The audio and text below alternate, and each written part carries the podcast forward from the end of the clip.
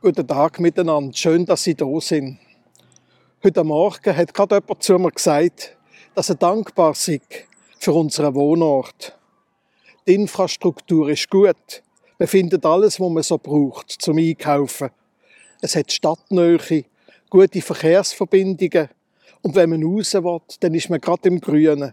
In der Hart, auf der Rüti Hart oder beim Eglis Graben oder auf dem Wartenberg. Wer will spazieren, der kann das sogar auf dem Weg der Hoffnung machen am Wartenberg. Wir sitzen hier bei einer Station von dem Weg auf einem Bänkli mit Aussicht über Muttens bis Basel über. Gute Aussichten.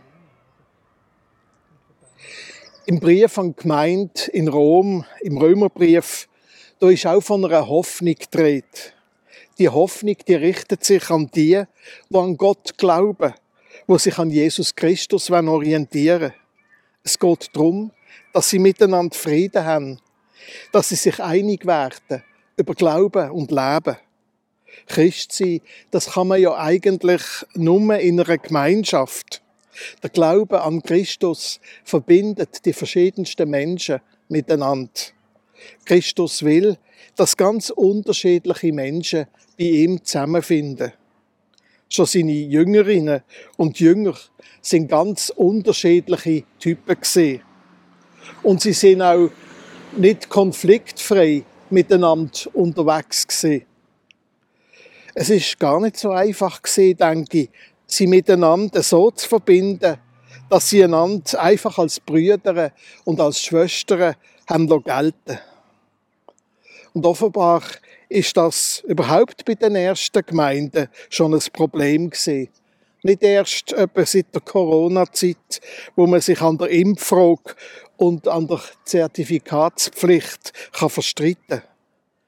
Darum hofft und wünscht der Verfasser vom Römerbrief auch, dass ihr einträchtig gesinnt seid und dass wirklich Frieden ist unter ihnen, wenn sie zusammen den Gott loben, Lieder singen und beten.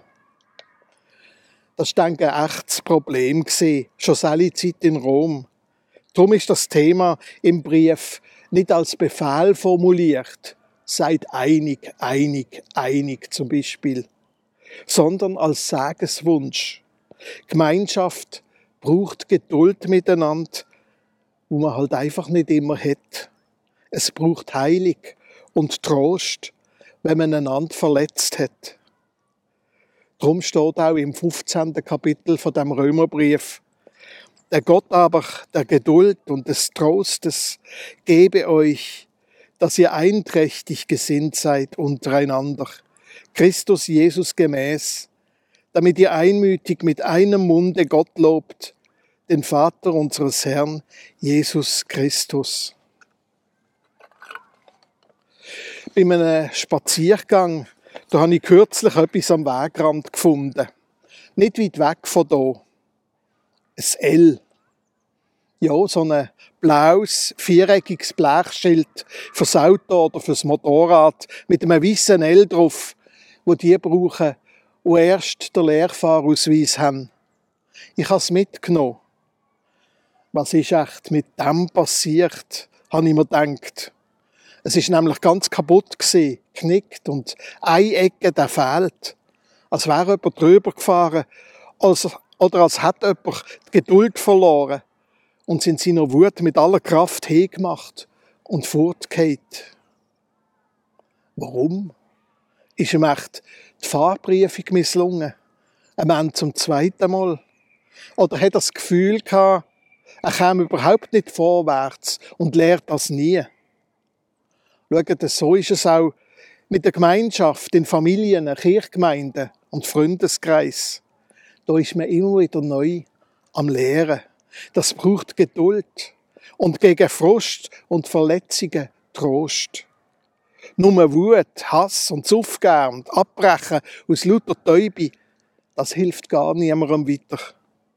Man könnte sogar das kaputte Schild hier nochmal brauchen die blaue Farbe und das weiße L, die sind ja noch gut sichtbar. Und vielleicht wird es einem gerade weil sie so beschädigt ist, weiterhelfen zur Geduld. Der Gott aber, der Geduld und des Trostes gebe euch, dass ihr einträchtig gesinnt seid untereinander, Christus Jesus gemäß, damit ihr einmütig mit einem Munde Gott lobt, den Vater unseres Herrn Jesus Christus.